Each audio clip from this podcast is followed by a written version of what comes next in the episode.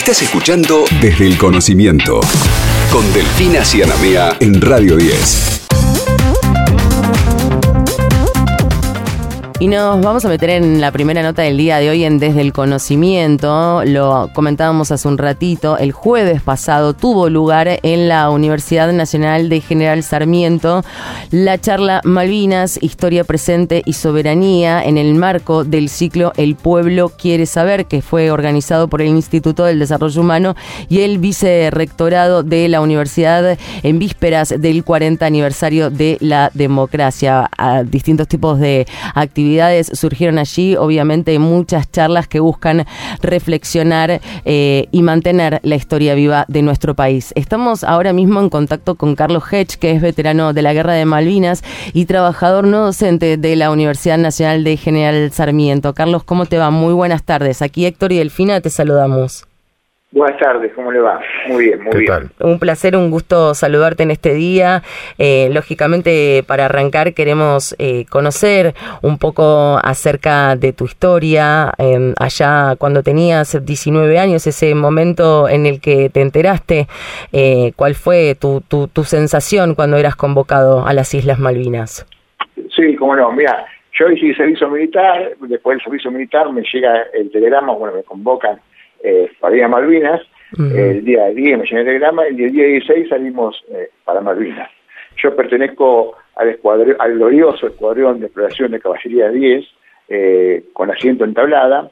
Y bueno, y fuimos a Malvinas y mm, a nosotros nos tocó eh, entrar en combate. Estábamos en las alturas de Waller Ridge, cerca del cuartel de los Royal Marines, y estuvimos tres días en combate, el escuadrón en nuestro. Después tuvimos seis bajas, 64 heridos, ah. y eh, después de todo esto, bueno, volvimos a Canberra, eh, estuvimos tres días combatiendo, eh, lo más importante de todo, lo que los pasó los que yo lo vimos enterar el año pasado, cuando se cumplieron 40 años, que fuimos designados en mejor unidad en combate.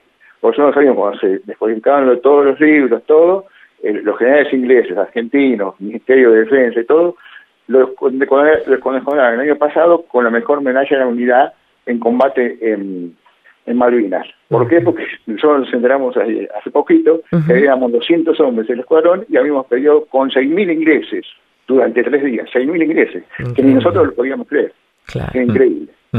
Realmente todo lo que ocurrió en aquellos días uno lo tiene muy presente desde ese 2 de abril que comenzó, eh, la sociedad pasó por distintos vaivenes emocionales, eh, primero la idea de la recuperación, después cuando se vio que las noticias no eran tal como parecían, que recuperarlas terminaba siendo casi una utopía, por esto que está contando justamente Hedge, ¿no?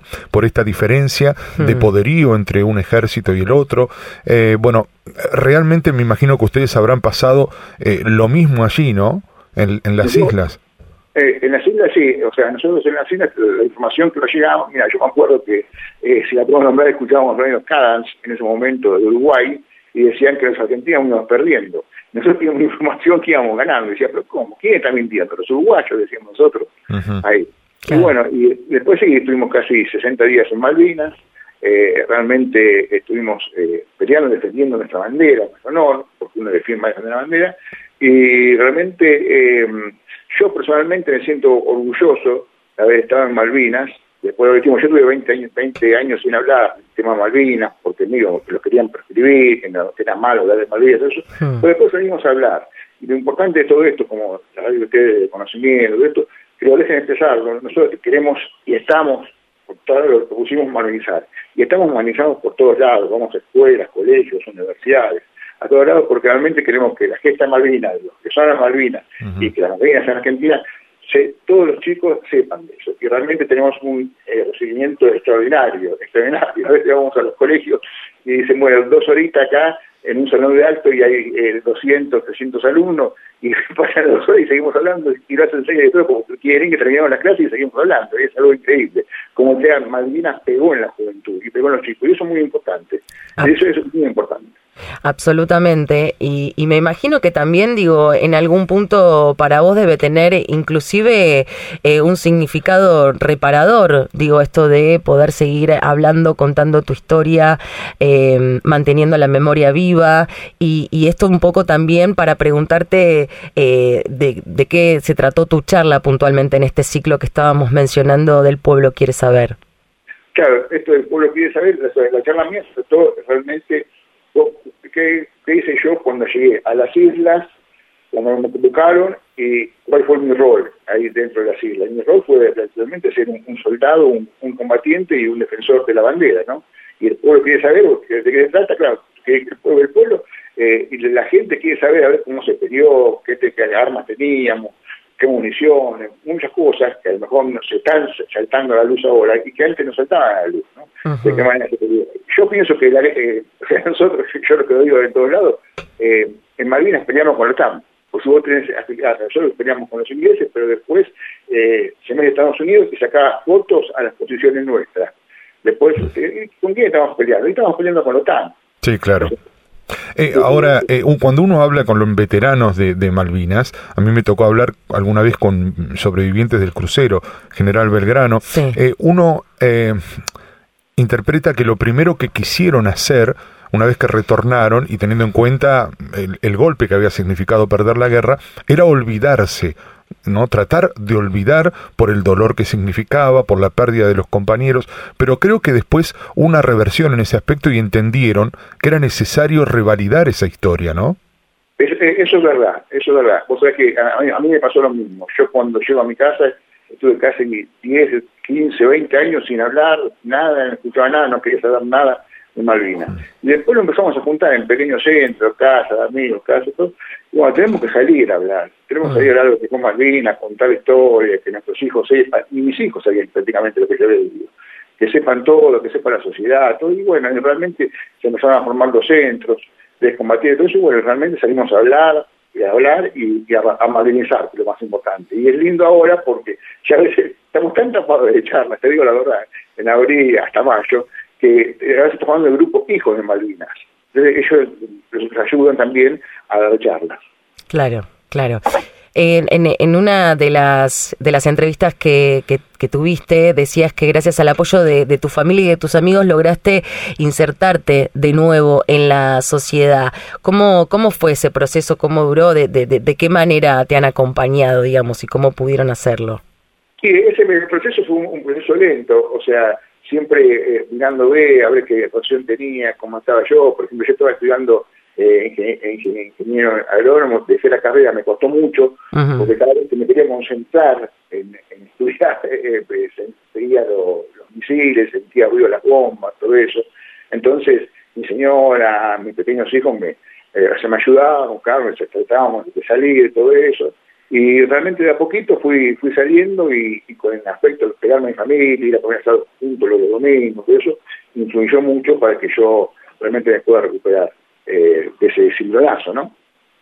Tenés, eh, recién contabas que, que tenías eh, contacto con, con excombatientes, también digo, con, con compañeros tuyos de esa época.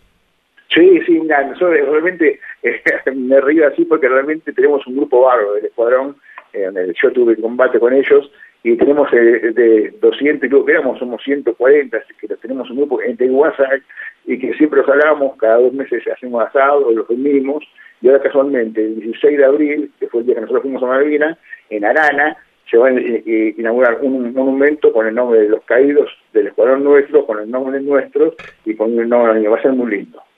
Eh, así que siempre lo juntábamos a comer asado, charlas, cumpleaños, siempre lo estamos invitando y siempre lo, tratamos de hermano. Y yo hace poco fui a cumpleaños uno y le digo, me dice, vos sé que a mí me reconforta, a veces cuando tengo a mis amigos aparte que no son eh, combatientes, pero me reconforta reunirme con mis compañeros de Malvinas.